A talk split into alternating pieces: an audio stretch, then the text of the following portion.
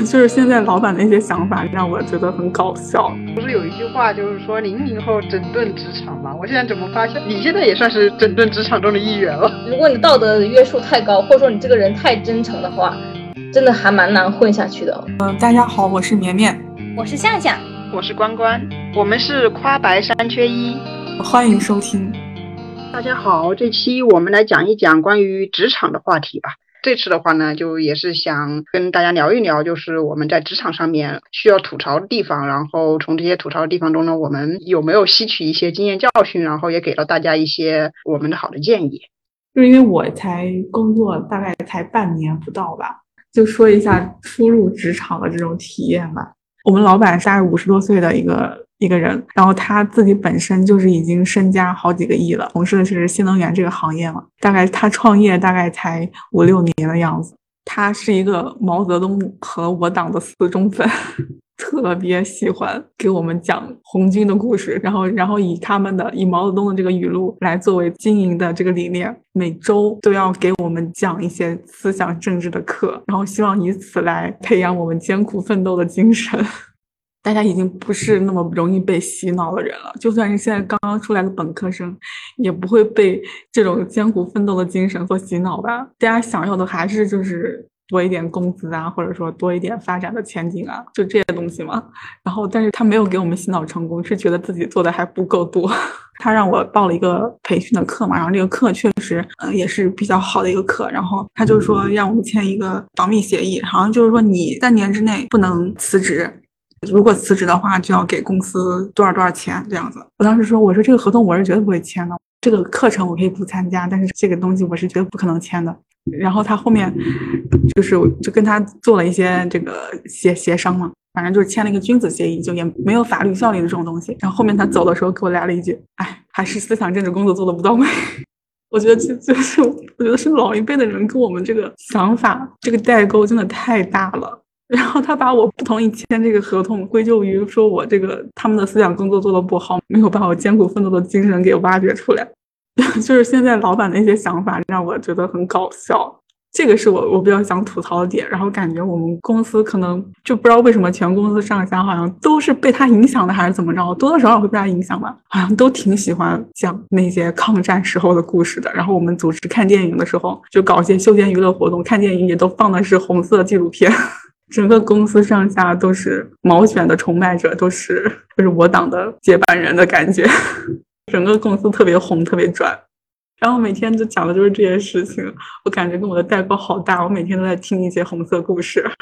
但是确实，我觉得对我的这个艰苦奋斗的精神并没有什么培养。对我就是无偿为公司做贡献这件事情，我依然是很排斥。我仍然觉得我要休息的时间就是我的时间，你不能给我谈工作。我们老板就是很喜欢在十点以后给人发语音，然后给人提各种建议，发布各种指令。像我们这种九零后，或者说再年轻一点的，基本上都是第二天才回。我们用那个钉钉，它不是可以显示已读吗？还有和和未读吗？然后我们就是就为了让它显示未读，从来不点开，只是看一眼而已。可能就是三十多岁的这种，就是再老一点的呃前辈，就真的就是晚上十一二点都会回老板的消息。我发现一段时间之后，老板再也不给我在十点和十一点的时候发消息了。他每天早上六点钟开始给我发消息，然后我上了班再回他。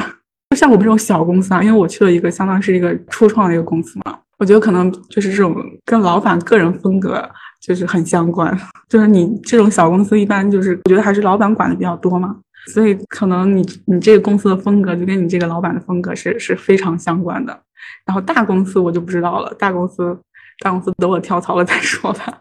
之前网络上不是有一句话，就是说零零后整顿职场嘛？我现在怎么发现你现在也算是整顿职场中的一员了？刚刚毕业的时候，跟对一个好的领导确实是很重要的。从我经历上来说的话，我也是会觉得，我刚刚毕业入工作那一两年，碰到一个领导，他能够教会我很多，就是从学生变成职业人的那种转变的话，我就觉得我可能会走的路会比较顺畅一些，而不会像现在这样就跳槽之后，然后再重新的才发现我原来在之前那个公司待的很呃碰到了很多事情，或者说处理问题的很多方法不是那么职场化的。所以这个时候我就想要吐槽一下我第一份工作的那个领导了。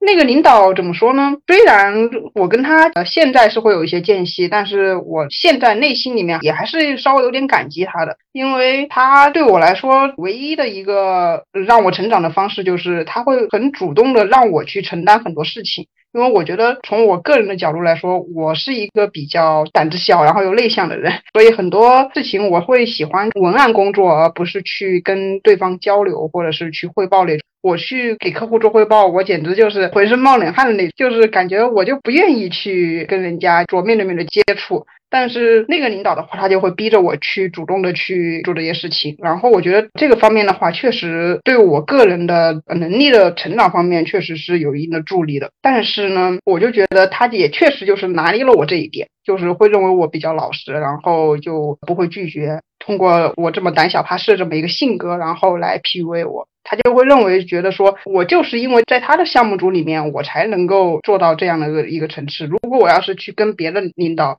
我要在别的项目组里面，我可能就不会是这样一个个现状了。他就会通过这种时不时的这种暗示我，然后就会让我跟他死心塌地的干活吧。其实之前真的在他手底下的时候，我不会有这种感觉。后来也是因为有外人过来点醒我之后，我才发现我原来是就深陷在这种职场的 PUA 中。领导他真的就会口中说着说为你好的方式，然后去让你给他死心塌地的干活。经过这件事之后，我就觉得我的思想突然就有了一定的成长。我觉得工作是领导的，生命是我自己的，我还是得把工作、还有领导、还有跟领导的关系，还有我自己的生活，就一定要分得特别开。所以我现在的话，就会觉得一定不要做职场的那种老实人，该拒绝的还是得拒绝，一定要自信一点，不能就是随意的就被那种领导给拿捏住了。这可能就是我们从学生到职场人的一个很重大的一个思想的转变吧。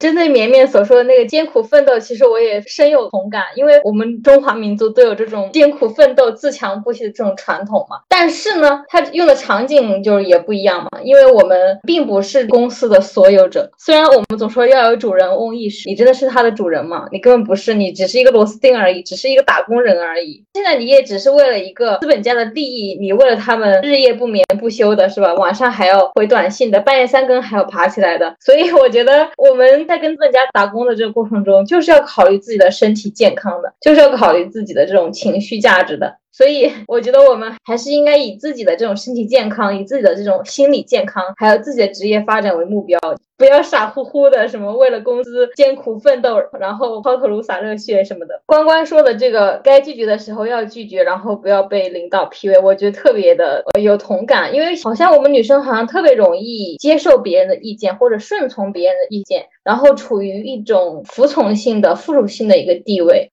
不太善于拒绝，也不太敢拒绝，所以就导致我们在做决策的时候，有的时候其实是不利于自己的一些决策。我可以举一个例子，就是说我以前在前公司的时候，就是第一件事就是有一天我正在工作，然后呢，那个领导就来说，现在有一个去外面锻炼的机会，你要不要去？相当于是去到另外一个部门进行这种培养之类的。我当时觉得，哎，可以获得一个成长的机会，这很好啊。这没什么问题啊，嗯，然后那个领导还说，哎，你知道吗？不是所有人都有这个机会的，只有绩效高于某某的这种人才会有这种成长的机会。我说那好呀，呃，我心里还想，哎，领导既然能让我呃获得这个成长的机会，可能还是看中我的。但是其实这个事情跟我了解的就完全就不一样了。我以为只是说去另外一个部门就是锻炼一下，然后一段时间之内就可以呃毫无阻碍的就回来，因为只是相当于借调出去然后就回来嘛。但是其实这个事情不是这样的，是领导想直接把你转走，让我觉得特别的惊奇。而且进到那个部门了之后，还签了一个竞业协议。我当时就很纳闷，和我一起来的这个同事就是说，这个东西就是有指标的，就是每一个部门他都要输送一定的人才到这一个部门来，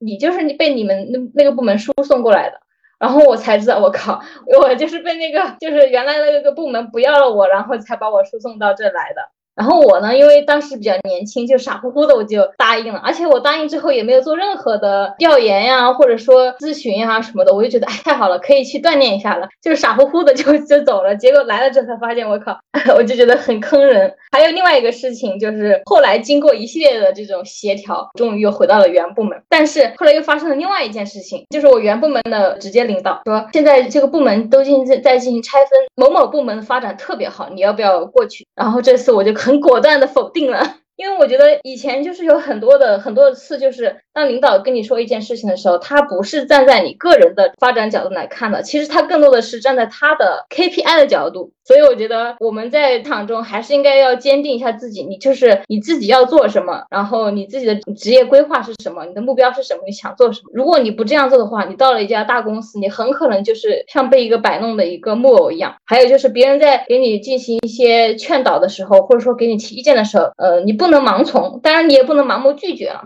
还是应该自己去调查，要调研。就不能太听这个领领导说的话，你要具体去调研这个部门到底是干什么的，有多少人，能挣多少钱，到底是个什么活，有怎样的发展空间等等。要具体去调研啊，不能够听到别人说，哎，发展空间很好啊，很挣钱呀，怎么怎么的，就慌里慌忙的赶紧去了。在我临近离职的时候，更多部门的人说，哎呀，你要不要到这个部这个部门来？这个部门最新成立，然后特别特别好之类的，就会遇到各种各样的诱惑，把你诱惑到一个不同的地方去。如果你没有什么定力的话，你没有自己的职业规划的话，你就今天被诱惑到那儿，明天就被诱惑到这儿，就整个的职业规划就乱了。所以我觉得这是一个非常惨痛的教训吧。我还是希望，如果有听到的人，真的是应该有一个人生自己的主线，然后对于别人的建议要仔细的去进行甄别，从自己的利益出发，然后进行选择。要有拒绝的事情，要勇敢的拒绝，千万不要脸皮太薄，觉得得罪领导什么的。反而你要是不敢拒绝的话，领导反而觉得你脸皮薄，好拿捏你了。你要是敢于拒绝，领导其实还不敢把你怎么样。职场其实也是你生活的一部分。但是这种生活，你就必须要处理好和领导的关系，不用说了，和同事的关系也是要好好处理好的。这种处理不是说我们只有工作方面的关系，实际上我觉得这里面的职场关系就会很复杂，勾心斗角的斗争，就是关于权力的斗争还是挺多的。你要是只关注我现在的工作是什么样，然后我不关注外面的工作环境，你就很容易被人家当枪使。我现在就有种感觉。仅仅做好自己的工作是不够的，因为你的工作很有可能就是会成为很多职场斗争的里面的一个环节。而你让自己在职在这个公司的职业生涯中更长的话，你更重要的应该就是会察言观色，摸清楚那个政治风向。所以，仅仅关注于自己的工作是真的不够的。这就说到了另一点，就是说怎么处理就是跟职呃职场同事之间的关系了。我就会非常羡慕我有一些同事，他们就真的是消息特别灵通。虽然说他不是在那种特别重要的部门，但是他能和所有的人都打好关系，然后就能知道很多我们并不知道的一些内幕消息，或者说一些上层已经做了决定，但是没有没有公布出来，但他们能够提前知道那种消息，然后他们这种人就会在我们很多次的职场斗争中活得很好。他们消息灵通的人，他们那些那些八面玲珑的人，就能够很容易的踩对风向。努力认真干事的人，就会越来越多的会沦为底层。这些八面玲珑的，然后消息灵通的人，就会越来越的爬到上面去，然后去领导这些努力工作的老实人。在这种大公司待久了之后，我就会发现，很多时候你想延长自己的工作生命，并不是靠你的努力工作换来的，而是靠你的职场嗅觉换来的。所以有时候我觉得我们这个思维也可能是要变一变，因为我们以前学生的时候就会觉得，我只要考试考得好，那么我所有的该得到的东西就会得到了。但实际上在职场中并不是这样的，努力工作反而不一定能够得到你想要的回报。这就是我现在感触非常深的一点，在职场中，可能处理好关系是第一位的，然后才是你有一技之长。虽然我是在学校里面，然后包括我现在工作也好，让你的老板看到你的价值，或者说让你的老板喜欢你很重要。你要去让别人知道你做好事，我觉得这样这点是非常重要的。到了这个公司之后。我们这个老板他主要看你干了什么事儿，就是你要有东西给他汇报嘛。然后我给他汇报的时候，我就会比较注重怎么写呀，然后怎么，反正就是怎么样让自己的工作看起来很有分量吧。开始在这方面花心思之后，我感觉就是他对我的印象还还不错，就是他觉得你你做的东西就是是是有意义的。然后你要买什么东西，他可能也会比较好通过这样子。但是我看到一些，我觉得他做了很多事情，但是但是就是老板就是觉得你没干什么事儿，老板就觉得你在摸鱼，你在混。虽然说这不是一个很好的现象，但是确实就是你让老板喜欢你，比你是否能胜任这个工作更重要。有时候做好向上管理之后，碰到一个能够教你很多职场上就是为人处事的领导的话，确实会比你有益处多。因为我觉得工作上很多事情，你可以通过。自己的自身的学习或者一些工作上和技术上面的东西，但是这种为人处事确实就需要一些人给你提点，因为你自己是可能就发现不出来你自己在职场上面会犯一些哪样的错误，但是如果有这么一个好的领导，他能够点醒你，你的一些行为可能会导致一些呃一些矛盾或者什么什么样的话，我觉得会对你个人的职业生涯会有很很好的提升。在职场里不要太赤诚，就是不要说真心话，还是应该要见人说人话，见鬼说鬼话。到了职场呢，你还是应该换一副面孔。不要再用你生活中的那副面孔去面对职场。以前的话，我可能就是对公司太过于真情实感，或者说对一件事太多过于真情实感了。如果你道德约束太高，或者说你这个人太真诚的话，真的还蛮难混下去的。然后第二点就是关于自我表现吧，我觉得这一点确实是这样的，因为我们也看到这上面比较成功的人，往往就是他做的事情就是被很容易被大家看到，而且往往会更加会包装自己。其实很简单一点，就是 PPT 做的好不好。这真的是很重要。我发现特别会表现自己的人，他们 PPT 做的真的是很好，做的是非常的呃清晰明白，而且会讲的很好。就不管他们在实际中这东西到底有有什么样的作用，但是给领导看起来就是很好。还有一点关于表现自己，我觉得很重要的一点就是，还是应该自己主动去做事情，就是主动作为一件事情的责任人去做。这样的话，在这项表现上可能就会好一些。其实不不管是在职场还是说是在。学习当中，我觉得主动性真的是一件非常重要的，或者说一个很重要的能力。你在做一件事情的时候，可能你做的只是一个螺丝钉的工作，但是你还是要去想，就是说，如果整件事情让你来做的，你能做些什么？甚至就是说，可能就是说，你虽然做了一个螺丝钉的事情，但是你要去把自己当成一个主导这件事情的人，去去想这件事情的方方面面。这样机会来的时候，你可能才会有能力去抓住它。而且就是你的主动性也会让你的老板对你改观。如果你老板对你第一印象不好怎么办？只要你有足够的主动性，你依然可以把他的这个印象给你掰回来。我感觉到了公司之后，可能就是觉得我拿这份钱，我就只该干这么多活儿一样，我觉得好，但是我好像也没有什么更多的动力去干更多的。这也跟我自己就是刚入职场的一个心态有关吧。就是我好像之前读博士，我觉得太累了，太辛苦了，所以我可能这段时间我给自己定位就是一个放假，一个一个按部就班的工作的这么一个节奏。但是让我自己觉得。就是冥冥之中，就我知道，说我明明干更多的事情会对我有更多的帮助，就可能对我这个工资不会有什么帮助，但是可能会对我以后的各种升职也好什么，就对这个行业的观察呀，对我的